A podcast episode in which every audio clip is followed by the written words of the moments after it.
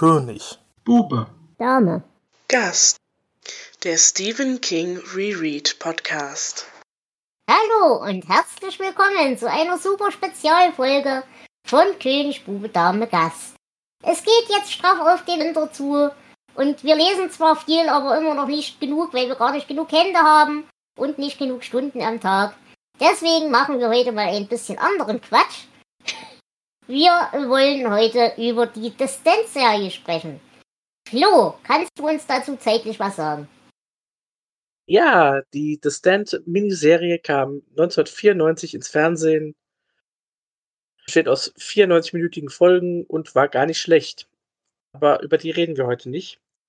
Wir reden heute über die 2020 erschienene Fernsehserie von CBS. Und ja, ob die nicht so schlecht ist, das werden wir heute diskutieren müssen. Ähm, es wurde bereits 2011 bekannt gegeben, dass man an, einer, an einem Kinofilm zu The Stand arbeitet. King selbst war da sehr skeptisch. Er hat gesagt, wie soll man das in einen Film pressen? Eine Trilogie vielleicht, so Herr der Ringe mäßig, aber ansonsten, ähm, nee, das ist nix. Und das ging dann auch so hin und her und hin und her, immer zu. Zeitweise hieß es mal auch, ähm, Ben Affleck soll Regie führen und ja, es ist alles nichts draus geworden. Und dann kam das Jahr 2017. Da hat King dann äh, bekannt gegeben, ja, es gibt Verhandlungen mit Showtime und CBS, um das Dance dann doch wieder als Fernsehserie umzusetzen, also eine Fernsehminiserie. Und die kam dann 2020 auch raus. In der Serie geht es wie in dem Buch um eine Pandemie. Und wir erinnern uns an 2020, ähm, ja, das hat zu Problemen geführt, die wir heute wahrscheinlich auch besprechen werden müssen. Aber ich glaube, erstmal darf Jonas uns jetzt erzählen, worum es denn hier geht. Muss ich? Ich dachte, wir äh, besprechen das anders. Äh, ist, Nein. Ich verweise auf unsere Folge äh, von damals. Äh, ja. Äh, gehen wir mal an die Sache ran. Hast du damals, äh, Jonas, die alte Descent-Verfilmung gesehen? Nein. Nein, bis heute nicht. Okay. Schade, äh, schade und gleichzeitig gut. Bin ich gespannt gleich. Mhm. Ja, wir können äh, deine Zusammenfassung von damals nehmen und wir schneiden sie einfach ein bisschen um, ähm, denn das macht die Serie auch. Ja, äh, steigen wir gleich einfach mal bei Folge 1 ein, oder? Oder wollen wir genau. erst die, ja, wir können ja die Besetzung so alles nebenbei besprechen. Genau. Aber fangen wir mal vorne an. Äh, wie fandet ihr denn den Einstieg? Ich fand den Einstieg insofern extrem witzig, weil wir da gleich wieder den ersten Moment hatten, wo ich gemerkt habe, ja, wir haben gerade im echten Leben eine Pandemie hinter uns. Weil das erste, was mir aufgefallen ist, ähm, die rennen da durch dieses Leichen, durch diese leichenbesetzte Kirche. Und überall liegen Tote rum und so weiter und so fort. Und fast alle haben eine ordentliche Maske auf. Nur der eine mit einem Partytuch. Wo ich mir dann auch gedacht habe, Junge, du hast das Prinzip nicht verstanden. Ähm, das fand ich ganz lustig. Und das zweite, was ich unglaublich cool fand, als wir dann die Leichen wegschaffen, äh, und in die, in die Grube schmeißen. Flo, ist dir da was aufgefallen? Ähm, wenn du mich so fragst, wahrscheinlich, aber ich erinnere mich nicht. Ein Bagger. Und was steht auf diesem Bagger drauf? Hier oben. North Central Positronic. Okay, das ist mir tatsächlich nicht aufgefallen. Wir haben sehr gelacht. Ja. Ja, äh, wie fandet ihr es denn, dass wir nicht am Anfang der Geschichte einsteigen, sondern eigentlich mittendrin. Äh, hatte ich meine Probleme mit, weil ja, es deutet damit schon an, dass äh, es wirklich eine Miniserie ist und ja nicht annähernd ja nicht annähernd so viel äh, rüberbringt wie im Buch an Story. Und das hat sich dann leider auch bestätigt. Mhm. Ja, ich hatte damit noch ein ganz anderes Problem. Ich meine, ich kenne die Geschichte ja, aber wenn ich sie nicht gekannt hätte, hier weißt du eigentlich sofort, wer die Pandemie überlebt und wer nicht. Ja. Das heißt, diese ganze Vorgeschichte, die eigentlich zu meinen Lieblingsteilen des Buchs gehört, da wird so viel Spannung rausgenommen. Und ähm, ja, Kann ich kann ich so für mich eigentlich nicht bestätigen. Also ich, ich fand das weder schlimm, dass wir mittendrin angefangen haben. Im Gegenteil, mir ging es eigentlich eher nur auf den Keks, dass wir sehr viele Charaktere erst im Laufe der Serie überhaupt erst kennengelernt haben. Das war aber, wenn ich mich richtig erinnere, im Buch ähnlich. Äh, ja, dass da große, große Flecken dazwischen waren. Aber dieser Punkt von, wer die Pandemie überlebt und wer nicht, ich glaube nicht, dass das für mich im Buch ein Thema war. Nee, nicht im Weil wir Buch, hatten das ähm, doch nicht, wie sagen wir mal bei Lied von Eis und Feuer, dass da plötzlich Hauptcharaktere sterben, wo du auf einmal da sitzt und wow sagst. Das, das hatten wir ja, Ja. bei The Stand stimmt auch wieder. Gut, wir reden aber auch von einem Standpunkt aus. Wir kennen halt das Buch. Ja, Eigentlich richtig. sogar ziemlich gut, ja. Ähm, dazu kann man vielleicht auch noch sagen, ich habe jetzt gesucht, ich habe jetzt nirgendwo eine Bestätigung gefunden. Die Serie ist als 10-Stunden-Serie geplant gewesen. Also 10 Folgen. Mhm. Hat aber nur 9. Mhm.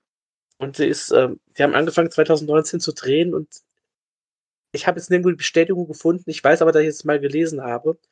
Die haben halt sehr viel rausgeschnitten, gerade aus dieser Pandemie-Sache wegen Covid. ja. Auf der einen Seite verständlich, auf der anderen Seite äh, hat das für mich doch der Story ein bisschen geschadet, weil, wie gesagt, dieser Anfang gehört zu meinen Lieblingsteilen im Buch. Nee, ich tatsächlich lustigerweise auch wieder nicht. Ähm, also, ich fand auch die Darstellung dieser Krankheit enorm gut. Also, die war richtig eklig. Und da, das war aber, das, das war angemessen für mich. Das, das hat zu Captain Trips gepasst. Äh, was, mir was mir tatsächlich gefehlt hat, war aber so dieses ganze, ich meine, wir hatten so einen kurzen Moment, diese Präsidentenansprache, als er dann währenddessen anfängt zu husten und so. Das war cool. Das hat mir auch von der Umsetzung gefallen. Aber das war für mich ein bisschen zu wenig. Und auch diese ganze Vertuschungsaktionssache. Mhm. Das hätte ich mir mehr gewünscht, tatsächlich. Ja, ich hätte mir auch einfach mehr, mehr Blicklichter in diese Pandemiewelt gewünscht. Da Mhm. wird sich ja doch äh, sehr an die Hauptfiguren geklammert. Das ist im Buch anders. Da hat er ja ganz viele so kleine, Ja. kleine Geschichtchen eingebaut. Aber wenn du gerade den Präsidenten erwähnst, ähm, der ist im Original übrigens gesprochen von Brian Cranston. Also von Walter White. Hätte ich nicht erkannt. Ähm, Hast du ja. auf Deutsch oder auf Englisch geguckt? äh, auf Deutsch. Ja. Ich habe aber ganz, ich, also ich habe Probleme mit dieser Serie, definitiv. Ähm, die Erzählstruktur, muss ich sagen, war keines unbedingt davon. Das einzige Problem, wie gesagt, was ich hatte, ist, dass wir einzelne Charaktere relativ spät in der Serie erst kennenlernen. Zum Beispiel Fleck kommt, glaube ich, in Folge 4 oder 5 erst das erste Mal vor. Mm, Oder äh, sagen wir mal Folge 3. Nee, kommt er nicht. Nee, wir, wir, Also- sehen uns in, wir sehen ihm schon im Knast, ja. Ja, Aber die ganze Las Vegas-Schiene, die kommt viel, viel später erst. genau, er hat so mal so kurze Cameo-Auftritte, aber so richtig zum Charakter wird er erst relativ spät, ja. Genau. Das ist Ähm, sowieso ähm, die ganze erste Folge, da fehlen so viele Hauptcharaktere, die dann erst in der zweiten oder dritten auftauchen. ja. Bisschen komisch auch am Anfang, ja. Und dann kommen wir aber gleich in der ersten Folge zu meinem, ei- einem meiner Probleme. Und das ist, Harold ist nicht fett. Und damit verliert dieser ganze Witz mit den Payday-Riegeln irgendwie an, Mm, Ja, Witz, damit ja. sprichst du auch ja, eines meiner großen Probleme an, die Besetzung. Wir haben echt gute Schauspieler, aber ganz viele passen einfach nicht auf die Rollen. ja. Aber Also, das schlimmste Verbrechen finde ich ist Nadine. Ja, Ich möchte ganz klar sagen, ich meine das nicht, weil es ist Amber Heard. Ich meine das ga ganz ausdrücklich nicht wegen der ganzen äh, popkulturellen Prozessgeschichte mit Johnny Depp und Zeug und Sachen, die da drumherum passiert äh, ist jetzt in der Zeit, wo wir Mhm. drüber reden. Das meine ich ausdrücklich nicht. Aber man hätte ihr doch wenigstens Gottverdammt nochmal die Haare färben können. Ja. Weil sie Das, ist blond. ähm, Nadine ist blond, das geht nicht. nee. Das, ja, Am- Amber Heard, also sie ist keine gute Nadine. Überhaupt nichts gegen sie. Hm, Will ich nicht sagen, aber ähm, dass dieses Zwiegespaltene kam für mich so gar nicht rüber. Sie wirkt auf, auf vielen Ebenen zu sympathisch Ja. und man nimmt ihr auch zum Schluss auch die Sache, wenn sie, wenn sie Harold verführt und äh, abhaut. Ich glaube, wir reden einfach jetzt über die ganze Story, Ja, nicht klar. Folge für Folge, ist eh Blödsinn, genau. Und äh, also wenn sie, wenn sie Harold, Harolds Unfall verursacht, dass er, er stirbt und auch später die, diese Schwangerschaft, also da dachte ich auch, okay, die Effekte hätten besser sein können, dieser Ja. große Bauch mit dem, ja. Ähm, das nehme ich ihr nicht ab. Das, Nee, also ich, ich fand sie ist eine gute Nadine.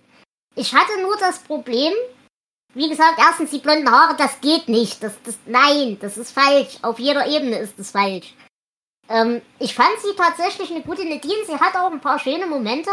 Zum Be Beispiel, als sie Howard eben das erste Mal verführt und er ja vor lauter Verschüchterung äh, gleich gar nicht kann. Dieser gelangweilte, genervte Blick währenddessen, das fand ich fantastisch. Ähm, also ich, ich fand sie schon gut. Ich gebe dir aber recht, das liegt aber nicht an der Schauspielerin. Der Charakter ist halt total blass und dieser Zwiespalt fehlt völlig, da gebe ich dir recht. Mhm. Dasselbe Problem habe ich aber zum Beispiel bei Larry. Ja. Und Larry fand ich als Absolut. Schauspieler fantastisch gewählt. Ja, also ich sage, die Schauspieler sind gut. Ich mag auch zum Beispiel Whoopi Goldberg, aber die ist keine Mutter Abigail. Die, ich, ich nehme diese, diese religiöse, kommt in allen, was sie spielt, rüber wie so ein Hippie. Ja, Wahrscheinlich, weil sie es ist oder so, aber Ja. ja. Und auch, ich mag Alexander Skarsgård. Der ist kein Fleck. Er hat manchmal so kurzes Aufblitzen, aber der ist kein Fleck. Ja, das stimmt. Äh, mein Problem mit, mit unserem Fleck hier ist, er läuft zwar in Jeansklamotten rum, aber diese Jeansklamotten sehen an ihm aus wie ein Armani-Anzug. Das ist mein Problem. Da, da fehlt der Dreck. Er fehlt der Mhm. Serie ohnehin. Ja, aber es, es ist. Es fällt mir auch zum Beispiel bei Sachen auf wie The Walking Dead. Bei da geht's noch. Es ist dieser, dieser Hochglanzdreck. Hm? Es ist keine wirklich apokalyptische Welt, dazu ist es einfach zu sauber. Ja, Und ähm, ja, das, diese ganze Optik, ja, es ist, passt auch einfach nicht so. Und ähm, ja. das überträgt sich auch auf die Figuren für mich. Mhm. Andererseits muss ich halt auch wieder sagen, äh, Stu zum Beispiel oder Franny, auswechselbar, wie sie auch im Buch für mich immer waren. Also der, die Fil- Ja. fand ich, die fand ich in ihrer Bedeutungslosigkeit als Hauptcharakter fantastisch gecastet. Genau, also äh, Stu wird hier gespielt von äh, James Marston, den man ja auch aus, aus verschiedenen Sachen kennt. Das Ähm, ist dein Ernst, ja. das ist James Marston. Das ist James Marston, ja. Nicht, nicht James Masters, das ist jemand Oh, anderes. ja, gut, danke. Das war Ja. gerade der Knick in Ja. Genau. Und äh, Odessa Young, die Franny spielt. Ich habe jetzt nicht nachgeguckt, ich kenne sie jetzt persönlich nicht. Mhm. Ähm, jedenfalls fällt sie mir jetzt spontan nichts ein. Äh, sie, in meinem Hirn assoziiert irgendwas dabei den Namen Peggy. Ich glaube, sie gehört irgendwie in diese Marvel-DC-Schiene, wo sie mal äh, so von, von Buck Rogers in dem, in dem Jugendteil irgendwie eine Rolle gespielt hat. Aber ich kann mich täuschen. Du meinst Captain America und nein, das ist sie nicht. Nee, nee, also nicht die, die eigentliche, also ja, aber nicht Agent Nee, Carter, also nicht die Schauspielerin, sondern Ja, genau. ich habe nachgeguckt, äh, da habe ich es jetzt nicht entdeckt. Ähm, ja, okay. Also äh, James Masters kennt man zum Beispiel aus den, den X-Men-Filmen, da hat er äh, Cyclops gespielt. Mhm. Oder ähm, in Westworld, der Serie, hat er äh, eine wichtige Rolle. Und in diversen anderen Sachen. Dead to Me, die Fernsehserie, ist auch eine der Hauptrollen. Mhm. Ja. Ist so Jonas, hast dass man schon oft gesehen hat. unseren, zu unseren Schauspielern erstmal? Ähm, ja, Stu hat sehr genervt. Mhm. Irgendwie, der war zu jovial, sag ich mal. Aber ich glaube, das soll er auch sein. Also von daher schauspielerisch gut, aber äh, trotzdem nervig. Okay. Eben deswegen. Äh, ja, Nadine habe ich gar nicht mehr so richtig in Erinnerung, wie sie im Buch war. Da muss Mhm. ich einfach mal darauf vertrauen, dass sie äh, keine gute Nadine war. Äh, Fleck geht mir ähnlich. Der war, weiß ich, irgendwie hat's nicht zu mir gepasst. Der war mir nicht düster genug. Mhm.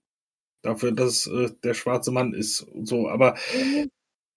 Er war mir nicht nur nicht düster genug, er war mir auch nicht fröhlich genug und nicht. Weil Fleck im Buch ist ja der tanzende, lachende Wahnsinn. Und das ist der hier halt so gar nicht. Hm. ja. Ähm, Und die Schweberei hat mir unheimlich äh, auf die Nerven geschlagen. ja, ich bin aber immer noch der Meinung, er macht die Schweberei so regelmäßig, weil er Rückenschmerzen hat. Das ist sein Kopf über vom Sofa hängen, glaube ich. Das erklärt auch, warum er so verstehen. schlechte Laune hat.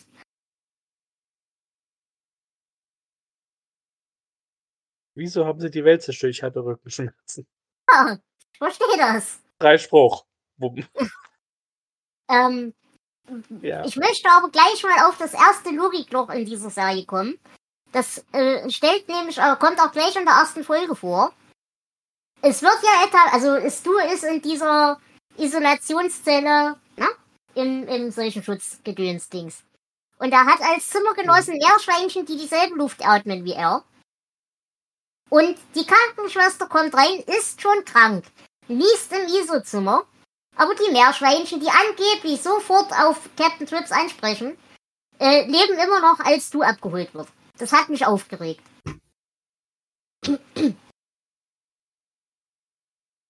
Ja, dir Ja, absolut die recht. sind halt auch. Ähm, nein, das sind einfach göttliche, äh, auserwählte Meerschweinchen. Das versteht ihr nicht, Ähm, glaube ich. Ist euch noch der, äh, Jonas, dir ist der, glaube ich, aufgefallen. Ähm, als Harold das Polizeiauto ausräumt und die Waffe holt, Mhm. geht er doch vor diesen Laden. Hast du es dir gemerkt? Äh, genau, äh, das äh, Geschäft heißt Derry and Sons Antiquaries. Ich auch super. Ja. Ähm, es gibt auch eine Szene, ähm, also Stephen King hat ja in der 94er Miniserie so eine Mini-Rolle gehabt. Und mhm. das hat er zeitlich hier nicht hinbekommen. Aber es gibt eine Szene, in der man ein Plakat für ein Altersheim sieht, in Hemmingford Home. Und da ist Ja. Stephen King drauf abgebildet. okay, das habe ich nicht Da, gesehen. das du Plakat habe ich gesehen? aber ich habe äh, nicht auf, geguckt, wer drauf ist. Also haben wir quasi hier unser Cameo quasi abgehakt. Genau. Hm, Ähm, ne, ich würde äh, vielleicht gerade noch die Figur, äh, die, die Schauspieler dann zu Ende besprechen. Achso, ja. Haben wir die schon mal durch. Ähm, genau, wir haben ja Alexander Skarsgård schon gesagt. Ähm, den kennt man wahrscheinlich aus, ähm, na, wie heißt die Vampir-Serie True Blood? Mhm. Und er ist der Bruder von Bill Skarsgård. Und den kennen wir, glaube ich. aus Ace. Und Also aus der neuen. Castle Rock Sache. Und aus The Castle Rock, äh, da hat er The Kid gespielt. Also liegt in der Familie. Und du hast dich ja eben schon über ähm, Owen Teague beschwert, also unseren Harold, Mhm. den ich auch nicht gut besetzt finde, aber ich glaube, ich weiß auch, warum der besetzt wurde. Ähm, der hat in den Ace-Filmen äh, nämlich den ähm, Patrick Hox Hox äh, Hockstetter gespielt. Mhm. Also auch ein Veteran. Äh, ich habe doch eine Frage zu Alexander Skarsgård. Auf die Schnelle hatte ich da nichts gefunden gehabt. Aber hat er irgendwann mal einen Arzt gespielt oder eine Arztserie oder sowas? Das scheint. Äh, Spontan fällt mir da jetzt. ja, okay, nee, dann äh, ist das okay. Dann äh, war äh, die Sache nicht ganz so lustig, wie ich dachte.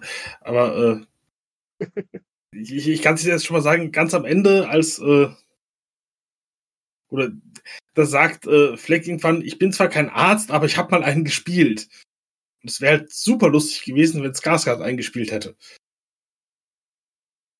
Ich gucke gerade durch, aber ich sehe es leider noch nicht. Äh, nee, ich, ich, ich habe auch mal durch Filmografie, aber da habe ich nichts gefunden. Höchstens Ähm. irgend sowas äh, schwedisches, norwegisches. Mhm. Ähm, wie, wie geht ihr denn zu Starkey, General Starkey? An dem habe ich nämlich voll viel Spaß gehabt. Ähm, das war der, der gespielt wurde von, von wie heißt der? J.K. Simmons. Äh, ja, also man kennt man aus sehr vielen Serien. J.K. Simmons, ja. Ja, der war lustig. Und das ist auch eine wichtige Szene, weil da kommen wir wieder zum nächsten Logikloch, das wir uns merken sollten. Ähm, er schießt sich ja in die Brust, um sich dann wegzuräumen. Und Stu ist dabei. Mhm. Das ist wichtig, merkt euch das. Gut. Ja. Hast du, ähm, du, du hattest gerade gesagt, du findest Harold nicht gut gecastet. Mein einziges Problem, nein, ich habe zwei Probleme. Erstens, er sieht aus wie Sebastian Kurz. Oh. Ja, Und zweitens, er ist nicht fett. Das, das hat mich genervt. Aber in seiner ganzen Art und diese ganze, diese ganze Inselthematik, die er nun mal hat, und dieses ganze äh, vor dem Spiegel lächeln üben und Tom Cruise für ein tolles Vorbild halten, das fand ich unglaublich gut gemacht. Also, es war, glaube ich, sogar noch ein bisschen übertreter als im Buch. Im Buch entwickelt er sich erst in diese Richtung so richtig. Ja. ja. Äh, hier war er von Anfang an schon wieder so, richtig so die Insel, ja. Ähm, kommen wir Ja, zum nächsten Schauspieler. Lloyd. Was hältst du Genau. von Lloyd? Lloyd wurde gespielt von Ned Wolf und ich muss ehrlich sagen, nee, das hat für mich gar nicht gepasst. Für mich auch nicht. Er war Der-. Nee, der, ja, das war so, der passt nicht auf die Rolle. Lloyd ist mehr so, der Buchhalter ist auch falsch, aber mehr so ein Organisator für mich. Ja, Lloyd ist halt eigentlich ist- wenigstens ein, ein, ein, ein, wie soll ich sagen, ein fähiger General, zumindest in großen Teilen. Das ist halt Lloyd so überhaupt nicht in, in der Serie. Nee. Aber ich befürchte halt, das Problem ist, dass wir hier wieder einbauen mussten, weil eben ähm, Fleck nicht der tanzende, singende Wahnsinn ist, muss dieses ganze überdrehte, Mhm. fröhliche eben Lloyd übernehmen. Und das, das passt einfach nicht, finde ich. Ja. Und, ähm, ja, nee, ich, also ich weiß auch nicht, der, der Charakter hat, der ist so unterschiedlich zu dem im Buch. Der hat mir gar nicht gefallen. Das, ich glaube, die wollten hier irgendwie auf der Seite der Bösen auch ein bisschen Sympathie erwecken. Ja, aber doch nicht. Aber dafür ist eigentlich Fleck da. Ja, Ja, genau. ähm. Aber Was ich aber sagen Ja. muss, da war eine sehr schöne Szene dabei. Also diese ganze Szene im Knast, als, als Lloyd im Knast ist und seinen Zellenmitbewohner anknabbert, äh, die, die hat mir schon gefallen. Die fand ich gut. Ja. Als, er ist mit Sicherheit kein schlechter Schauspieler. Aber es ist wie bei vielen Figuren der Serie, dass ich sie einfach für die, die Rolle nicht, nicht so passend finde. Naja, und dann lernen wir in der zweiten Folge eben Larry kennen. Und Larrys Rei- Reise. Und da muss ich halt auch wieder sagen, die hat mir halt auch so gar nichts gegeben. Weil im Buch ist Larry wenigstens in Ansätzen ein grauer Charakter, der ja auf die Mhm. eine oder andere Seite kippen kann. Aber hier ist er das halt für mich so überhaupt nicht. Nee, Larry ist eigentlich eine der Hauptfiguren im Buch. Und hier ist er einfach, er läuft einfach mit. Der hat für mich, er ist so blass geblieben. Äh, hat für mich gar nicht funktioniert. Hm, Ja, ähm, gespielt wird er von Jovan Adepo, hm. der ja diverse Sachen er hat in dieser Watchmen-Serie mitgespielt zum Beispiel. Äh, also man hat ihn in verschiedenen Sachen gesehen. Der Jack Ryan Fernsehserie Mhm. Halt auch ist kein so bekannter Schauspieler. Der nächste Punkt, über den ich mich aufregen möchte in dieser zweiten Folge. Hier haben wir das erste Mal, dass ich den Fernseher angeschrien habe, weil die alle überhaupt keine Ahnung haben von Brandschutz. Ich meine, Larry läuft durch die Kanalisation mit lauter Faulgasen und anderen schönen Dingen, die leicht entzündlich sind. Ja, da ist Wasser, aber da ist trotzdem auch Faulgas. Und er läuft durch diese Kanalisation mit einem Feuerzeug. Ja, man hat hier die Szene im Buch, geht er ja durch den, ich hab vergessen welchen Tunnel in New York. Und hier machen sie es durch die Kanalisation. Ähm, ja. Das war eine Änderung, die für mich jetzt auch nicht so wirklich funktioniert hat. Äh, ganz abgesehen von den Logiklücken natürlich. Mhm. Wie fandst du denn seine Begleiterin hier, diese, diese Blonde? Ähm, weil im Buch ist sie ja total inkompetent und rennt mit hochhackigen Schuhen durch die Apokalypse. Das, also sie war mir Mhm. hier zu wenig inkompetent. Ja, wobei das stört, also fehlende Inkompetenz stört mich eigentlich selten. Aber ja, also, ganz ehrlich, mir war diese ganze Handlungsebene um Larry, ich glaube, dass da viel rausgeschnitten wurde Mhm. auch. Deswegen fehlt mir da auch was und deswegen ist es mir auch einfach egal gewesen. Mhm. Naja, bloß ich glaube, gerade wenn du sie wirklich als inkompetent hättest mehr dargestellt, so war sie einfach, so hatte sie einfach keine Lust, sich diesen Scheiß anzutun. Was ich persönlich ja sehr gut nachvollziehen kann. Ähm, aber wäre sie wirklich inkompetent gewesen, so wie sie es im Buch war, hätte sich halt diese Grauzeichnung von Larry automatisch mit ergeben. Und das fehlt halt komplett. Das hätten sie eigentlich echt leicht Mhm. kriegen können. Es, ich vermute wirklich, dass, dass es hier an äh, rausgeschnittenem Material liegt. Mhm. Aber ähm, ja, wir werden es wahrscheinlich nicht erfahren. Und der zweite Punkt, wo ich wegen Brandschutzbedenken den Fernseher angeschrien habe, die stellen offene Kerzen ins Bücherregal, 10 Zentimeter unter der Holzplatte. Ja, machst du das nicht so? Gehen wir in die dritte Folge und da muss ich sagen, das könnte einer meiner Lieblingsfolgen sein. Die hat mir tatsächlich sehr gut gefallen. Weil wir haben hier ein paar schöne Szenen. Wir haben zum Beispiel die Kindersequenz von Nadine mit dem, äh, mit dem, als, als Flexi als seine Braut ähm, auswählt. Die hat mir wahnsinnig gut gefallen. Die war echt schön gemacht. Ich versuche mich gerade an die Szene zu erinnern.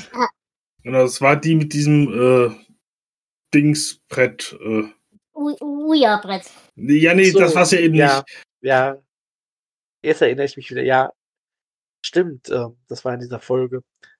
Ja, das doch, die, die war ganz, äh, ganz schön gemacht, diese Szene. Da, da kam es auch so ein bisschen rüber, diese, dieses Hin- und Hergerissene von Nadine. Mhm. Hat man ja, glaube ich, auch zum ersten Mal mitbekommen, dass sie äh, äh, nicht so richtig auf der äh, Seite der, ich nenne es mal, Guten äh, ist. Mhm. Hm.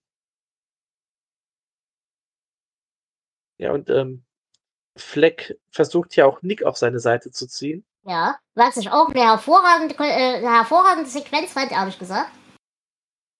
Hm. Ich bin mir auch nicht ganz sicher, was ich hier, hier vom Schauspieler halten soll. Mhm. Also äh, Nick wird gespielt von Enrique Saga. Okay. Ähm, äh, auch jemand, der in allen möglichen Sachen gespielt hat. Ähm, zum Beispiel in diesem schlechten X-Men New Mutants Film. Ähm, da hat derselbe Typ Regie geführt, der auch in dieser Serie Regie geführt hat. Aber ja, also äh, er ist einer der Charaktere, die mich jetzt am wenigsten noch ähm, gestört haben. Mhm. Es war zwar nicht so der, der Nick aus dem Buch, aber ähm, auch hier ist wie bei Larry eigentlich eine der Hauptfiguren wird so, ähm, der wird so flach gehalten, dass es stört einfach nicht. Ich glaube, das Problem, was wir aber hier haben bei Nick, also was zumindest wir beide haben, Flo, ist, dass der Nick in der 94er oder 92, ich weiß es gar nicht mehr, äh, Serie, 94, ja. äh, der war halt echt stark. Ja. Und ich, ich glaube, das, Die das waren alle passt stark. sehr auf. Und in meinem Kopf, äh, zumindest äh, habe ich das so in Erinnerung, war Nick deutlich jünger als dieser Schauspieler. Hm? Also Ja. die, die, nicht in der Serie, sondern im Buch. Ja, ja, ja. Mhm. Ähm, ich gucke gerade, wie alt der Schauspieler ist, ob ich da auf die Stelle was finde. Ich glaube, der ist gar nicht so alt, wie er aussieht. Geboren aber 30. sie April, das hilft Dürfen niemand. Bärtigen für die Nick-Rolle nehmen. Das, nein. Ja, ja. Sie hätten ihn rasieren können. Was ich aber schön fand, war tatsächlich die Szene, wo wir eben diese, diese Barklopperei zeigen, äh, wie wir die Taubheit darstellen, wie er die Taubheit quasi empfindet. Mhm. Also das, das fand ich Ja, eigentlich das war ganz, ganz hübsch gemacht. Aber Ja, das äh, Hm? ganz gut umgesetzt, ja. ansonsten muss ich aber sagen, der ganze Jesus-Komplex von Nick, der geht mir unglaublich auf den Keks. Und den hat er so ausgeprägt wird im Buch sein- nicht. Ja, das wird durch seine Frisur noch unterstrichen. Ja. Ja. Äh, lernen wir in dieser Folge auch Tom Cullen kennen? Ja. Weiß ich schon gar nicht mehr. Mhm. Ja. Er trifft ihn dann ja da Ah. im Gefängnis, glaube ich. Im Krankenhaus. Äh, ja, danke. Ja, Krankenhaus. ja, ja. Ähm, gespielt von äh, Brad William Hankey, Mhm. der ähm, 2022 auch gestorben ist schon. Relativ jung noch. Ich weiß es nicht. Ähm, also in der 94er Serie hatten wir einen guten Tom Cullen. Hm, Kann ich mich nicht mehr erinnern. Ich überlege gerade, wie der Schauspieler damals hieß. Äh, ich komme jetzt auch nicht drauf. Ähm, er war mir zu glatt, muss ich sagen. Tom. Oder der, der alte. Tom, Tom, Der, Also der hier der- 94er Tom oder der jetzige. der jetzige. Nein, ich fand den super. 94. Meinst du? Also hier war Tom tatsächlich der einzige Charakter in der ganzen Serie, den ich absolut großartig fand. Er hat mir so gut gefallen. Ich mochte Tom auch. Es- M-O-N-D. Na gut. Äh, ich fand ihn nicht schlecht, aber er war mir ein bisschen zu glatt. Hm, Äh, aber das kann auch wieder an der ganzen Ausstattung der Serie liegen. ja. dass, dass alles so ein bisschen zu slick ist. In der 94er Serie ähm, he- hat Stephen King übrigens versucht, die Rolle von Tom Cullen zu spielen. Äh, Daraus ist nichts geworden und äh, mittlerweile hat er gesagt, er würde es gern machen, aber er ist zu alt dafür, hm, zum Glück. Weil er hat ja in dieser einen Creepshow-Verfilmung, die wir besprochen haben, mal, ja. hat er ja auch diesen komischen Hinterwäldler gespielt. Hm, Er dachte, es wäre genau perfekt für ihn, die Rolle von Tom Cullen. ja. Nein, aber an, an Tom hatte ich wirklich, wirklich viel Spaß. Und ähm, hier hatte ich auch noch einen, einen der bösen, in Anführungsstrichen, Charaktere. Nämlich die Wahnsinnige im, im Möbelhaus. Die äh, Nick verführt und dann äh, gemein zu Thomas und so weiter. Die wir dann später in Las Vegas als die Frau von Lloyd wieder treffen.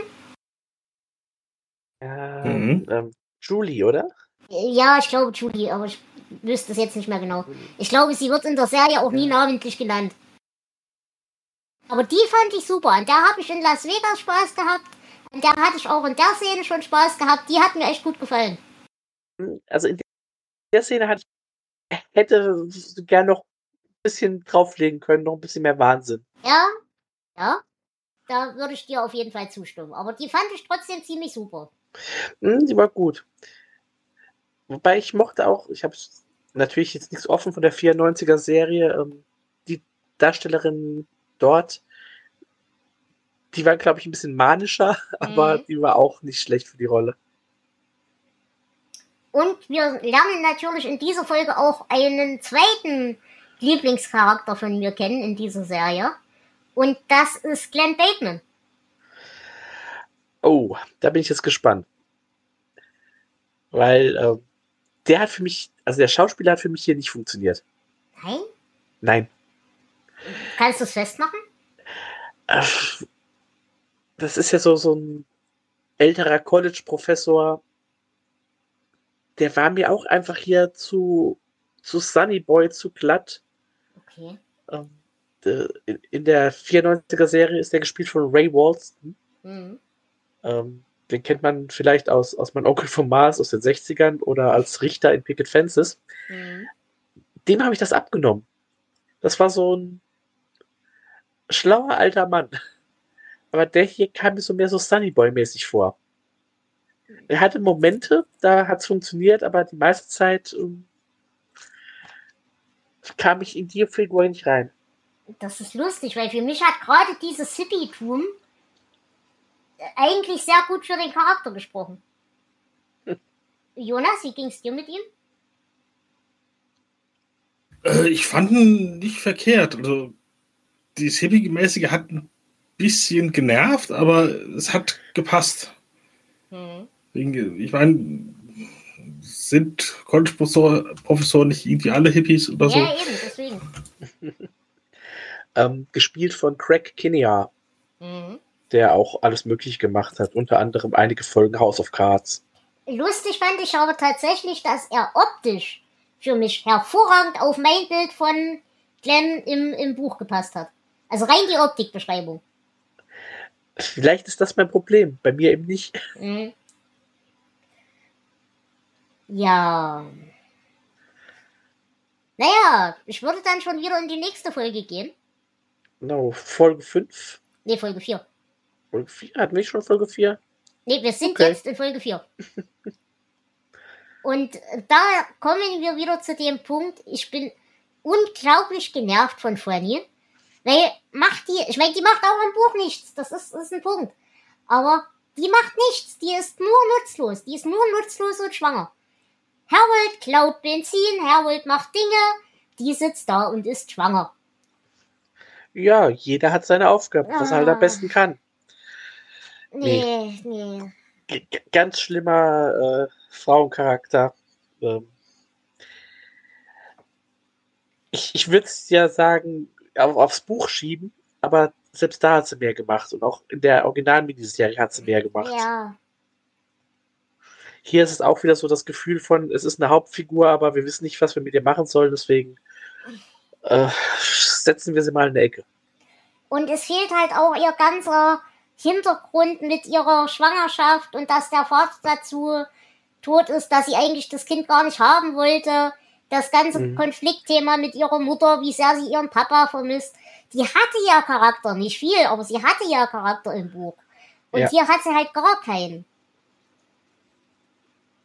Naja, und wir haben natürlich die Szene, wo Fanny zu Geisel genommen wird von diesem Typen. Und auch da wieder, die zwei anderen Damen wehren sich und Fanny sitzt nur da und ist schwanger. Und Harold ist halt Harold. Ja. Nee, nee, nee, das war nicht gut. Ja, bei der Szene, das kann ich noch verstehen, weil die anderen sind schon eine ganze Weile gefangen, die wissen, was auf dem Spiel steht quasi. Äh, sie nicht so und möglicherweise steht sie auch noch unter Schock und Ja. kann sich gar nicht vorstellen, was passieren kann. Ja, okay, aber hm, meinetwegen. Ja, ich habe aber auch sowieso ein Problem hier gerade so Folge 4, 5, 6, ähm, 7, na 7 geht schon wieder. Die sind für mich so ein, ein Blur. Hm, Also die, die, da passiert so wenig. Man hat immer nette Szenen dazwischen, aber die Handlung geht nicht voran. Und ähm, es verschwimmt alles so ineinander ja. und die Leute machen halt nichts. Ähm, Frage dazu, weil ich mich nicht erinnern konnte. Im Buch schickt der Fleck auch Warnungen? Eigentlich nicht, oder? Äh, Also außer die Träume? außer den Träumen nicht viel.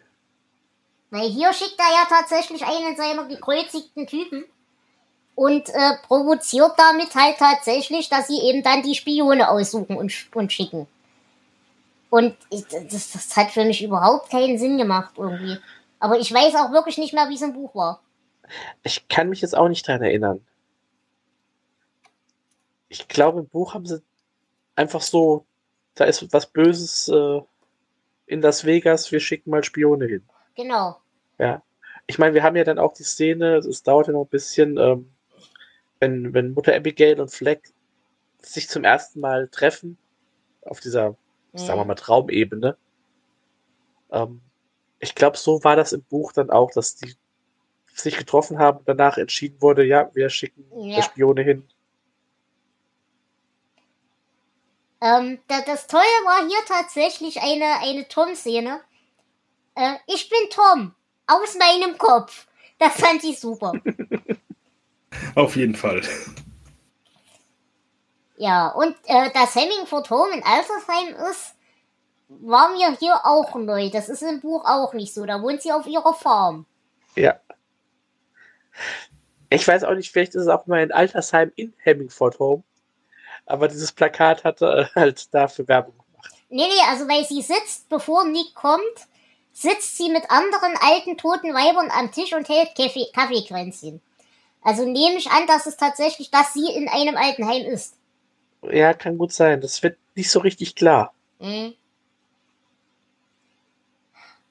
Und was mir hier noch aufgefallen ist, Glenn Bateman, sie sind ja jetzt schon in, äh, in Boulder und er Mhm. vape die ganze Zeit. Er hat die ganze Zeit seine E-Zigarette, aber es wird erwähnt, dass in dieser Folge erst der Strom wieder angeschalten hat, äh, angeschalten wird. Ich frage mich, wo hat der Mensch die ganzen Akkus her?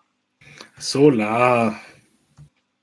Der lädt sich Ja. über Solar auf. Für einen Hippie ist das kein Problem. Ich wollte gerade sagen, das ist ein Hippie, der kann das. Ja, ach nun. Ja. Und dann haben wir eben diese Ver Ver Verführungsszene, wie Nadine Harold verführt. Und wie gesagt, die fand ich eigentlich ganz großartig, weil sie eben hier genau dieses gelangweilte, genervte, ach komm, geh weg. Aber gleichzeitig halt, das, das, das hat mir gut gefallen. Das, das hat gut funktioniert.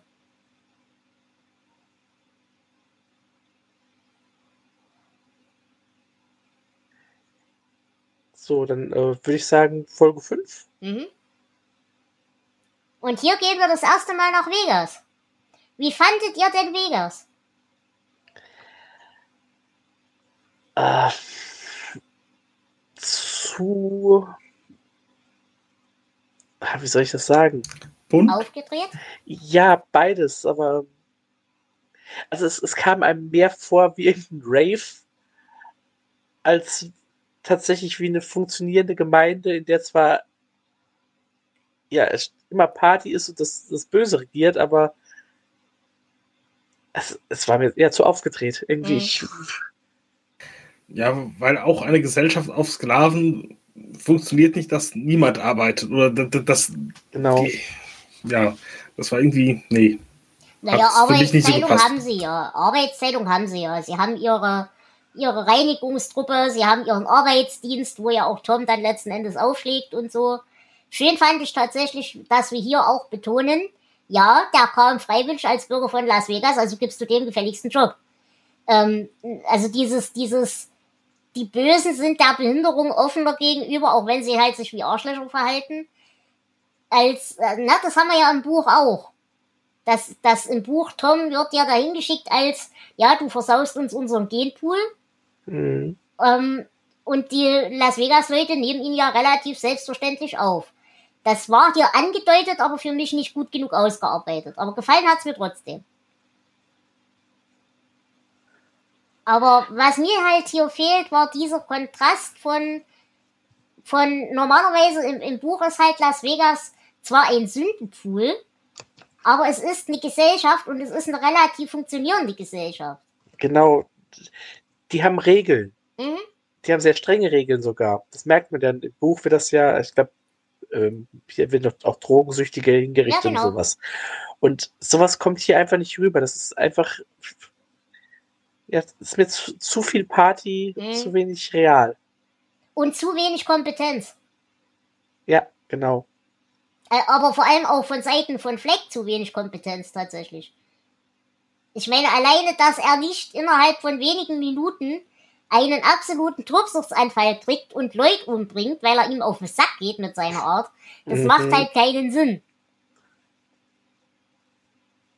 Naja, und wir haben halt das übliche Schwebegedöns von Fleck, was er immer wieder macht. Das ist halt der eine Zaubertrick, den er kann. Ich glaube, im Buch ist es zweimal erwähnt, dass er das macht. Und hier Ja. ist es halt in jeder Szene und das geht mir auf den Kranz. Ja. Mir auch. Das ist so. Der soll beeindruckend sein, aber das ist so ein One-Trick-Pony. Mhm. Hm. Naja, und dann ist noch der nächste Punkt, der mich aufgeregt hat in dieser Folge. Ähm, Nadine und Harold erschießen diesen Charakter, der im Buch, soweit ich weiß, gar nicht vorkommt. Das ist derjenige, der äh, Harold seinen Spitznamen mal gegeben hat und wirklich sein Freund war. Ähm, und sie drapieren ihn dann ja so, als hätte er sich umgebracht. Und die äh, Boulder-Menschen finden diesen Typen dann und diskutieren, ob das nun Selbstmord war oder nicht. Mal abgesehen von der Handhaltung, die nicht sein kann, wenn er selber war. Aber sie diskutieren darüber, wie komisch es ist, dass sich jemand in die Brust schießt. Und das machen doch nur Frauen. Wusstest du drei Folgen vorher selber bei Starkey erst erlebt hat? Das hat mich aufgeregt. Ja. Es, es ist einfach sowas, wir müssen die mittleren Folgen noch ein bisschen strecken, packen wir hier noch sowas rein und dann kommt Blödsinn bei raus.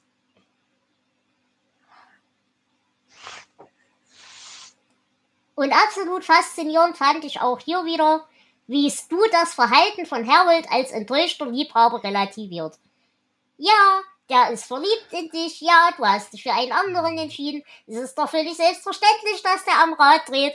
Da saß ich auch wieder da, Junge, was stimmt mit dir nicht? Ja. Woran ich Spaß hatte allerdings war Dana als Spionin. Sie ist überhaupt keine gute Spionin, aber sie ist ein toller, ein toller Charakter.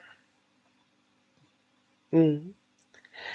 Fand ich auch. Die, äh, auch die Szene, wenn sie dann Fleck, äh, ich weiß nicht, ob das in dieser Folge oder in der nächsten Folge ist, sag ja, Mhm. es verschwimmt alles, aber wie sie Fleck gegenübersteht. Hm?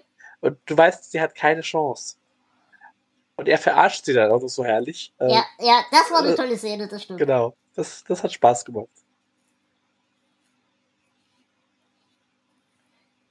Ähm, ja, und dann haben wir über die ganzen letzten drei Folgen darüber geredet, ja, wir dürfen denen nicht erzählen, dass es den schwarzen Mann gibt, obwohl sie alle davon träumen. Mhm.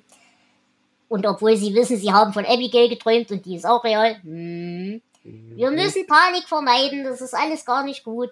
Und dann ist Mutter Abigail weg und das Erste, was sie machen, sie schreien es durchs ganze Dorf. Ja.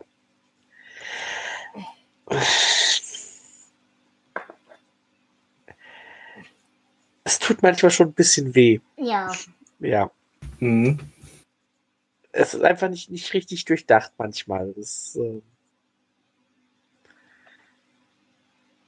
ich meine, ich verstehe, dass man in neun Folgen echt nicht viel unterbringen kann. Na, aber nein, das ist einfach nein. ja, genau das. Folge 6. Ja. Was hältst du denn von unserem Trashcan Man hier? Hm, Ich Nein. bin sehr zwiegespalten tatsächlich. Ja, ich Ähm, auch. Er gefällt mir in den Szenen, wo er Dinge anzündet. Aber äh, weil er da sich halt so freut, wie ich mir vorstelle, dass er sich freut. Ähm, er ist mir aber ansonsten im Alltag auch zu wahnsinnig.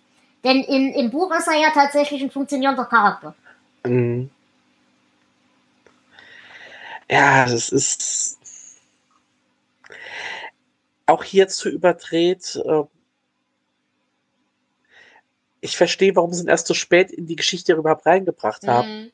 weil er einfach nicht funktioniert. Ja. Ja, ähm, es ist übrigens Ezra Miller, Mhm. der ja auch, auch. er ist der The Flash aus dem jetzt aktuellen Kinofilm. Ah, okay. Mhm. Ja, und er hat ja auch ähm, Probleme. Äh, Da können sich die Leute gerne selbst einlesen. Ähm, deswegen weiß ich nicht, ob diese Rolle tatsächlich so gut besetzt worden ist mit ihm. Okay. Äh, ja, nee, es, also er funktioniert für mich nicht. Mhm. Er ist zu überdreht und zu wenig dabei, um tatsächlich ein Charakter zu werden. Ja, da bin ich bei dir, auf jeden Fall. Mhm. Ja, er kriegt ja kaum einen geraden Satz raus, außer mein Leben für dich. Mhm. Was ich aber toll finde, dass er den sagt, weil eigentlich ist das Lloyds Satz, aber okay. Nee, das ist der Nein? Trashcan-Man. Es sind beide, dachte ich. Ich glaube beide, ja, das, äh, Nein, Fleck, das ist ja der Eid, den sie schwören müssen. dann ist im, im äh, 94er Film ist es auch sein, sein Markenzeichen, Okay. also seine Catchphrase, aber ähm, da hat er tatsächlich zwischendurch noch ein bisschen Charakter. Mhm. Das, ja, Ja, Das und wie gesagt, so. er funktioniert halt im Alltag im Buch. Na? Weil wir haben ja Mhm. den, genau den Punkt im Buch, dass er eigentlich voll funktioniert und sich auch in dieser Gesellschaft wohlfühlt und dort auch arbeitet und so weiter und so fort und den ganzen Spre- Sprengstoffkram und Flugzeugkram macht, bis ihn dann einer auf die Bettnässerei anspricht. Und das nimmt er ja dann zum Anlass, äh, wieder seine, seine Passion zu bedienen zu müssen. Und Mhm. das ist halt hier gar nicht. Er ist halt nur seine Passion und sonst gar nichts mehr.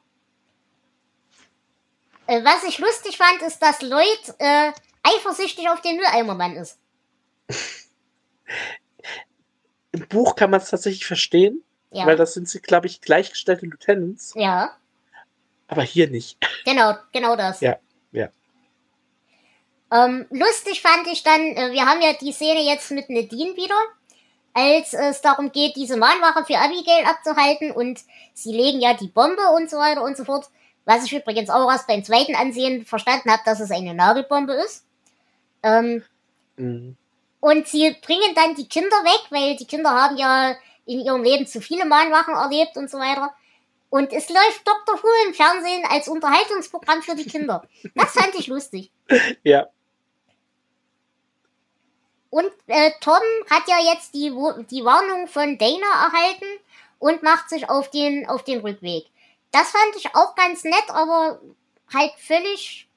Ja, sie wollten halt wahrscheinlich auch Tom Szenen sparen, nehme ich mal an. kann sein. Ja, Schön fand ich aber tatsächlich die Szene, als äh, Fleck den, den Grenzschützer zerrupft. Die hat mir gefallen. das war so ein Moment, wo man Fleck, wo man fast einen Fleck erkennen konnte in ihm. Hm? Ja, vor allem, ja. vor allem, dass er sich beim Reinigungspersonal entschuldigt. Mhm. Gut. Äh, Jonas, weitere Ergänzungen? Nö. Okay. Gehen wir in Folge 7. Und wir beginnen die Folge mit dem Mülleimermann, der in irgendwo in der Wüste den Sprengkopf abflext. Und auch da habe ich mich gefragt, mit einer Akkuflex geht das nicht. Wo hat er den Strom her? Ach, mit einer Akkuflex sollte das schon gehen. Das, so- so Sprengköpfe sind einfach nicht so stabil gebaut. Ich meine, es ist eine Metallhülle um den Sprengkopf. Das ist ja. Ist ja nicht irgendwie eine Sicherheitsmaßnahme und so, aber das sollte Also schon ich hätte schon funktionieren. gedacht, dass die deutlich dicker sein sollte. Aber nun gut. Also du hast ja gesehen, das war nicht so wirklich dickes Metall, sonst hätte er das mit seinem Golfkart auch niemals wegbekommen. Hm. Aber wie er sich freut, das hat mir gefallen. Ja, da, äh, auch hier, da hätte man Charakter aufbauen können, wenn man ihm da wirklich noch mehr Zeit gegeben hätte. Hm. Aber so wird er einfach wirklich noch diesen Wahnsinn reduziert. Ja, das stimmt. Gerade hier hätte man zeigen können, dass er, dass er nicht doof ist, dass er was drauf hat, Ja, dass er sich mit Sprengstoffen auskennt, dass er weiß, wie er da rankommt, was er machen muss. Auch stattdessen hüpft halt einfach ein Irrer mit der Flex darum. hm. Da in seiner Einführungsszene, da fand ich, hat man ein bisschen gesehen, er weiß, was er tut, weil er da mit Fernsehern und allem rumspielt. Hm. Aber das war's dann auch. Ja.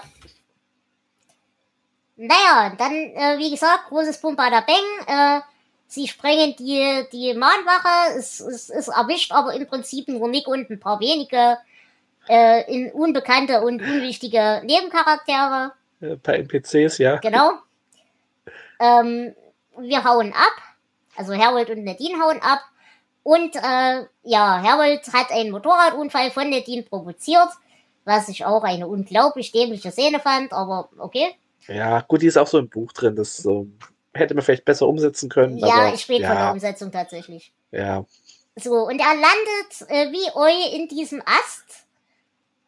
Und da habe ich mich jetzt wieder gefragt, wie kann er so viel Luft zum Schreien haben? Weil der Ast ist in seiner Lunge. Ja, das glaube ich nicht. Ich glaube, er hat sich äh, ein paar Zähne abgebrochen vielleicht, auch wenn er dafür sehr deutlich spricht oder auf die Zunge oder die Backe gebissen. Aber ich, ich glaube nicht, dass es die Lunge ist. Das Hm. wird ja nicht passen. ich glaube, dann wäre er schneller tot. Mhm. Aber den, den, den Tod von ihm fand ich tatsächlich nett. Und da ist mir wieder was aufgefallen.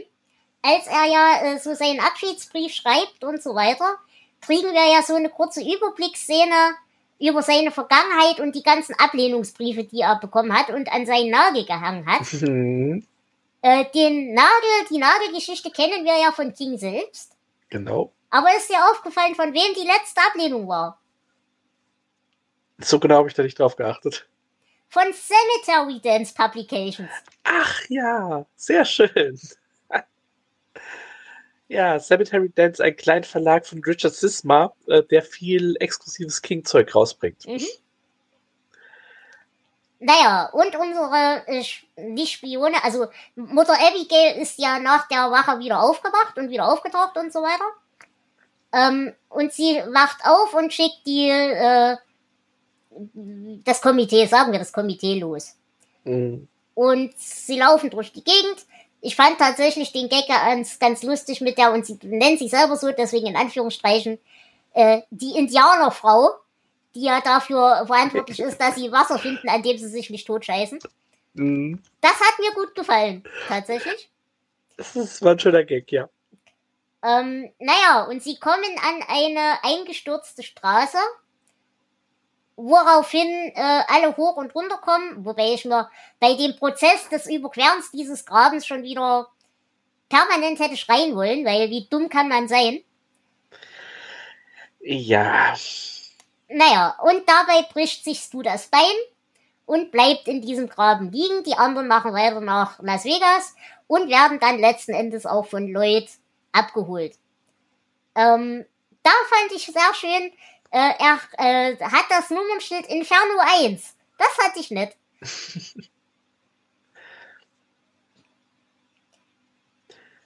Ja, und wir sehen hier auch tatsächlich das erste Mal, dass Las Vegas als Gesellschaft ebenso gar nicht funktioniert, weil überall gibt es nicht Humor, nicht Jammern-Videos, die Grundstimmung ist schon scheiße und ja, ich Mhm. weiß nicht, also ne.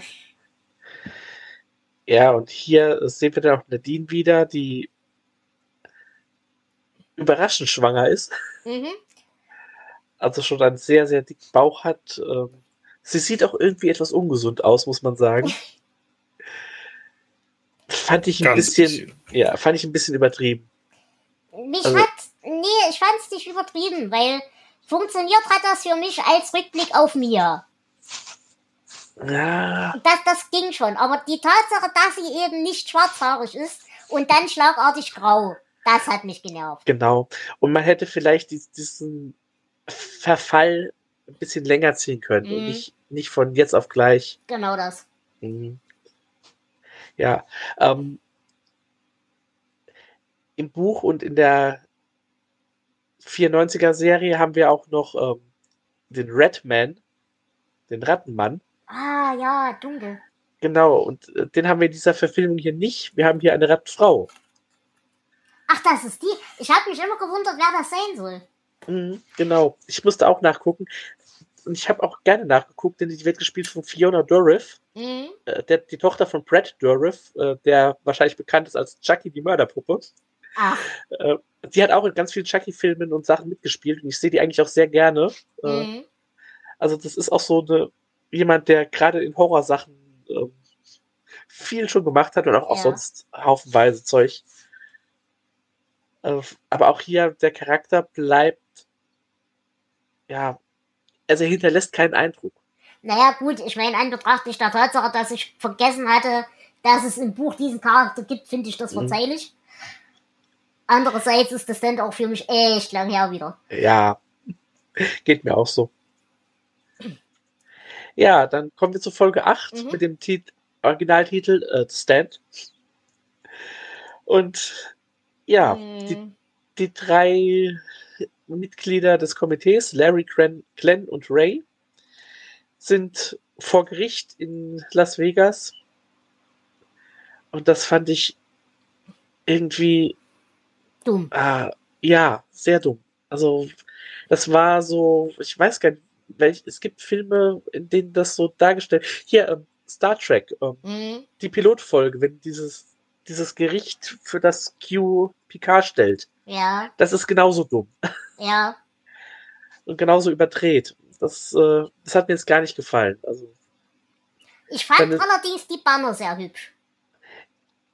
ja. Gut, und die Hand Gottes ist nicht ganz so plakativ wie, wie in der 94er Serie. Aber äh, man ist schon froh, wenn der Trashcan-Man mit der Atombombe auftaucht und ähm, ja, Ja, aber dazwischen haben wir ja noch ein paar Szenen. Bis, bis ja. Ähm, wir haben zum Beispiel die Tatsache, dass Glenn während der Gerichtsverhandlung erschossen wird. Ja, soweit sehe ich das ein, macht Sinn.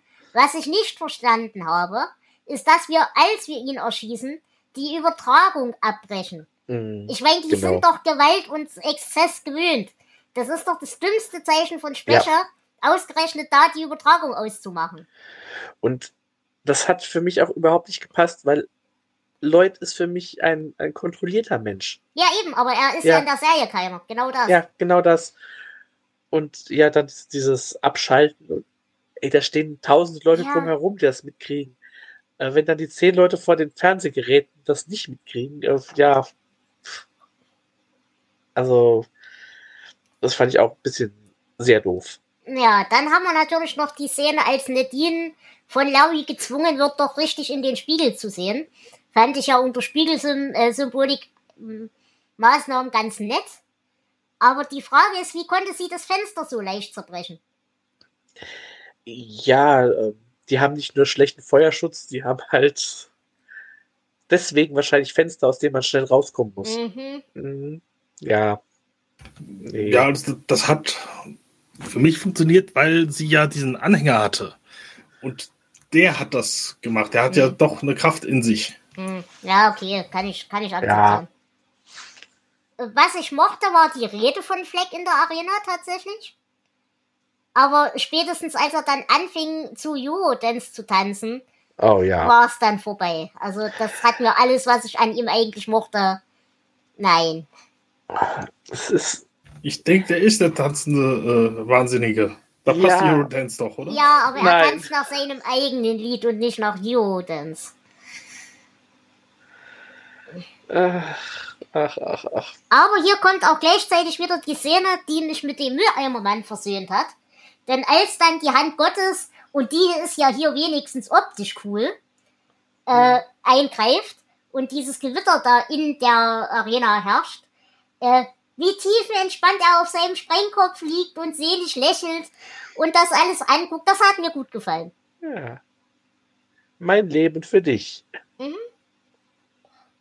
Naja, äh, dann wird Fleck von mehreren Blitzen getroffen und er verschwindet.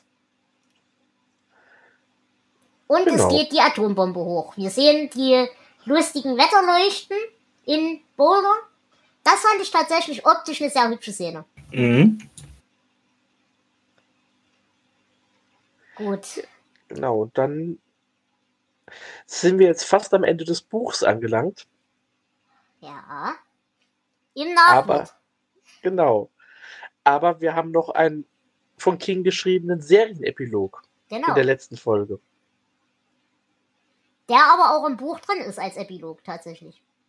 Ähm, Zumindest in Ansätzen. Ähm, nein. Also die Geschichte, die wir hier, äh, also ja, dass die woanders hinziehen, Genau. so das ist drin im Buch. Genau. Aber äh, diese Geschichte, dass sie nochmal vom Teufel in Verführung, Hm. äh, in, in Versuchung geführt werden, so rum, äh, das hat King hier tatsächlich als, als Nachwort Mhm. noch selbst geschrieben. Ja, wie fandet ihr das? Ja, mir hat es tatsächlich gefallen.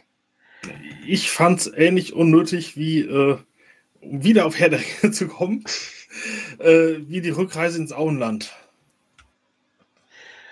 Hm. Ich sehe es äh, so wie ihr beide. Es hat mir gefallen, aber es war total unnötig. Äh, Ja, aber die ganze Serie war halt unnötig, von daher. Ähm, aber es hatte ein paar schöne Momente. Ich meine, das fängt schon damit an. Es ist so, ich sag mal, Weihnachten, würde ich sagen, oder zumindest so weihnachtlich dekoriert. Und äh, Franny hat ihr Kind gekriegt. Ja, gut, okay. Das Kind hatte Captain Trips, das Kind ist wieder gesund geworden. Juhu, alle freuen sich. Und Stu kommt wieder mit Tom zusammen. Auch da, dass Toms Rolle in dieser Rückkehr überhaupt nicht erwähnt wird, ist schon mal das Erste. Hm. Und niemand knuddelt Tom. Alle kümmern sich um Stu und machen und tun. Und Tom sitzt da so, hm, okay, Oh. bin jetzt wieder da, okay. Keiner interessiert sich für Tom. Das fand ich voll gemein. Ja, kann man nicht anders sagen. Naja, und dann, wie gesagt, beschließen die beiden, also Stu und Franny und das Kind, das übrigens Abigail heißt, naja, äh, wir wollen jetzt woanders hin. Ich habe den Sinn nicht verstanden. Ich habe mir auch nicht so richtig begriffen, was sie damit bezwecken, aber okay. Also im, Buch verstehe ich's. Hier äh, ist es einfach eine komische Entscheidung. Ja, weil, weil Fran ja im Buch, wie gesagt, sie will zurück zu ihrem Papa oder zumindest zu ihrer Kindheit, weil sie da liebevolle Erinnerungen hat, dies und das. Aber das, sie hat ja keinen Charakter, sie hat also auch keinerlei Motivation, dahin zurückzugehen. Ja. Na? Ähm, ist dir aufgefallen, in dem Haus, in dem sie anhalten, was da als erste Szene wir sehen? Ähm, nee, also jetzt wahrscheinlich ja, aber ich kann mich jetzt nicht erinnern. Eine Schildkrötenfigur. Das habe ich tatsächlich nicht gesehen. So, und dann kommen wir aber wieder zu dem Punkt, der mich fürchterlich aufgeregt hat. Ja, ich sehe ein, dass sie die Waffe ablegt, während sie das Kind stillt. Aber dann geht sie zu dem Brunnen ohne die Waffe. Das ist schon mal der erste Punkt, der mich, wo ich nur schreien könnte. Und der zweite Punkt, sie ist im weitesten Sinne Dorfkind und hält es A für eine kluge Idee, alleine den Brunnen zu checken und B stellt sie sich in einem derartig dummen Winkel an diesen Brunnen ran. Also ich verstehe, dass sie nicht drauftreten will, aber man stellt sich doch wenigstens auf die Seite vom Hebel. Ja. Ah. Nun. Naja, und äh, sie wird von einer Ratte gebissen und äh, stürzt in den Brunnen. Da gab es einen wunderschönen Schnittfehler. Jonas, der ist dir aufgefallen. Äh, ja, und zwar, sobald sie anfängt zu fallen, ist der Brunnen weg. Es ist nur noch äh, die Holzabdeckung da. Nein, nein, der Brunnen ist da, aber die Pumpe ist weg. Äh, ja, meine ich ja. Die, die, die, die Pumpe ist weg und nur noch die Abdeckung vom Brunnen ist da und bricht auseinander. Ja. Aber was ich schön fand, war die Zwischensequenz, als sie eben in diesem Halbkoma liegt. Die hat mir tatsächlich gefallen. Weil erstens, mit gestutztem Bart und ohne Hemd sieht Fleck schon sehr viel besser aus, muss ich ehrlich sagen. ähm, und er macht in, dem, in der Traumsequenz im Brunnen denselben Wassertrick wie der Steuereintreiber in Wind. Das hat mir auch gefallen.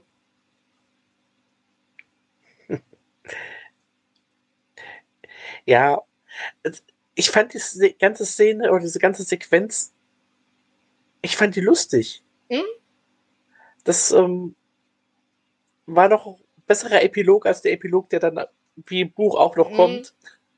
Aber äh, doch, es, ähm, es hat leider nicht geholfen, äh, die Figuren irgendwie, Ja. ja. Also Franny ist genauso blass und bist du sowieso. Trotzdem war ganz lustig. Und dann diese äh, Erscheinung der, der kindlichen Mutter Abigail. Mm, Ja, ja, ach. Ja, das ist halt, hier könntest du jetzt noch sagen, Symbolik. Äh, ja, ich ja. weiß, aber. Und natürlich ja. müssen wir auch wieder diesen Element von K ist ein Rad reinbringen und so. mm, Und nein, es reicht nicht, dass man uns die kindliche Abigail zeigt, sondern wir müssen das auch so erwähnen. K ist ein Rad. Nein. Aber Ja. was ich schön fand, wie ernstlich verletzt Fleck ist, als äh, Freddy ihn einen Lügner nennt. Das fand ich schön. Wie er da guckt wie ein getretener Hund. Das hat mir gefallen. mm. Ähm, eine Frage habe ich noch an dich, weil du bist derjenige von uns, der das erlebt hat. Äh, Stu ist ja unterwegs und äh, bricht in diese Apotheke ein und so weiter. Ähm, und hat ja auf dem Rückweg einen Reifenplatzer. Ja, er fährt langsam, aber was mich auch genervt hat, dieses Fahrzeug macht genau keinen Schritt in keine Richtung. Das verzieht's kein bisschen. Ähm, also, das, das, mir ist einmal der Reifen auf der Autobahn geplatzt. Zum Glück, bevor es ähm, die Geschwindigkeitsbegrenzung aufgehoben wurde. Es hat nicht wirklich verzogen, muss Okay. ich schon sagen. Also das, ähm, das ging doch alles. Okay. Ja. Und bei mir ist auch nur diese, das Gummi abgeplatzt. Der Reifen war an sich fast noch intakt. Mhm. Mhm. Hier hat halt für mich einfach das Geräusch nicht gepasst zu, der, zu dem Verhalten vom Auto. Weil das klang wie ein richtiger Reifenplatzer. Ja. Äh, das war's aber halt einfach nicht. Ähm, und als äh, Stu vorhin ruft, welchen Kanal hat er da auf dem Funkgerät? Ich habe es nicht gesehen, aber vermutlich 19. Genau. Korrekt. ja. Ja. Naja, und damit haben wir es eigentlich durch, oder? ja. Es gibt noch so ein paar andere kleine ähm, King-Hinweise, die eingestreut wurden. Mhm. Ähm, also das, das Hotel in Las Vegas heißt ja das Inferno Hotel. Mhm. Und der Teppich hat dieses, dasselbe Muster wie das Overlook Hotel. Ja, stimmt. Shining. recht, ja. Ähm, dann gab es im Buch ja die Figur von The Kid. Mhm. Die sollte ursprünglich auch in dieser Serie auftauchen. Mhm. Und man hatte ähm, hier Gespräche mit Marilyn Manson. Der sollte die Rolle übernehmen. Mhm. Ähm, das hat nicht geklappt, also hat man die Figur einfach ganz rausgenommen. Mhm. Ist, ist vielleicht auch besser so. Ja. Und als äh, kleinen Querverweis auf die, die 94er-Serie, die fängt an mit dem Lied Don't Fear the Reaper. Mhm. Und das hat man hier in Folge 5 am Ende dann genau die gleiche Version auch vom Blue Oyster Cult. Ich muss aber tatsächlich sagen, die Musik in dieser Serie fand ich generell fantastisch. Ja, Mhm. das stimmt. Ja, wollen wir Bilanz ziehen? Kinder. Jonas, du hast sein? relativ wenig gesagt bis jetzt. Zieh doch mal Bilanz für dich. Zieh doch mal blank. Äh, mir hat die Serie im Großen und Ganzen gefallen, muss ich sagen. Äh, Es hat starke Abweichungen zum Buch, ja, Mhm. aber ich hatte Spaß an der Serie. Okay. Ich konnte mich über viele Charaktere aufregen, aber äh, die waren meistens auch so angelegt. Mhm. Manchmal wahrscheinlich auch nicht, aber doch war eine kurzweilige Serie zum Wegschauen. Vielleicht kein großes Fernsehen, aber ein nettes Fernsehen. Okay. Ähm, wie viel Liebe hattest du tatsächlich für The Stand als Buch damals? Äh, das Buch fand ich klasse. Also ist es einer Ja. deiner Favoriten auch? Äh, ja, ich glaube, ich hatte 18 Punkte gegeben. Mhm. 19 sogar, ja. Weil ich glaube, das ist auch relevant für die. Du weißt schon. Also für, für die Bewertung, glaube ich. Mhm. Ähm, naja, dann mache ich mal weiter. Also wie gesagt, ich habe das Stand halt sehr geliebt. Das Stand war mein erster King. Äh, es wird auch auf ewig meine große Liebe sein. Und ich muss sagen, es, äh, sie war lustig, diese Serie, aber lustig ist halt nicht unbedingt das, was ich mit The Stand verbinde. Und was mir auch, auch wenn es ab und zu mal durchgescheint hat, dieses das sind eigentlich allesamt nur Schachfiguren, weil der liebe Gott und der Teufel gerne irgendwie Spielchen spielen miteinander. Das kam mir hier halt auch nicht gut genug durch. Und die ganzen grauen Charaktere waren mir auch nicht grau genug. Und es, es hat mir an sehr vielen Kleinigkeiten sehr aufgestoßen, sagen wir es mal so. Und wie gesagt, Jordans Fleck, tut mir leid, das nehme ich euch persönlich übel. Flo? Ja, auch bei mir ist Stand eins meiner Lieblingsbücher. Und ich mag auch die Verfilmung von 94. Mhm. Mit allen Fehlern. Ähm, vor allem auch am Ende mit der Hand Gottes ist da ja, gut, das liegt halt auch in der Tricktechnik von damals. Ja, klar. Ähm, doch, ich fand das aber echt eine gute Verfilmung. Und die hier ist nicht schlecht. Mhm. Also, wenn man mich fragen würde, soll ich die gucken? Und du hast keine große Ahnung von King oder du magst das Buch und kennst das Originalserie nicht, ja, guckst dir auf jeden Fall an. Na gut, wenn du das Buch schon gut kennst und magst, vielleicht nicht so auf jeden Fall, aber äh, trotzdem, also ja, man kann sie auf jeden Fall gucken. Sie ist kein Meisterwerk, sie ist aber gute Unterhaltung für neun Stunden oder so. Mhm. Und äh, ja, es ist eine geleckte Postapokalypse, Ja. aber das scheint ja angesagt zu sein. Also warum nicht? Mhm. Bin ich bei dir auf jeden Fall. Und ich fand es auch tatsächlich gut, dass wir das Thema mal wieder rausholen. Also ei- einfach nur, um es gemacht zu haben.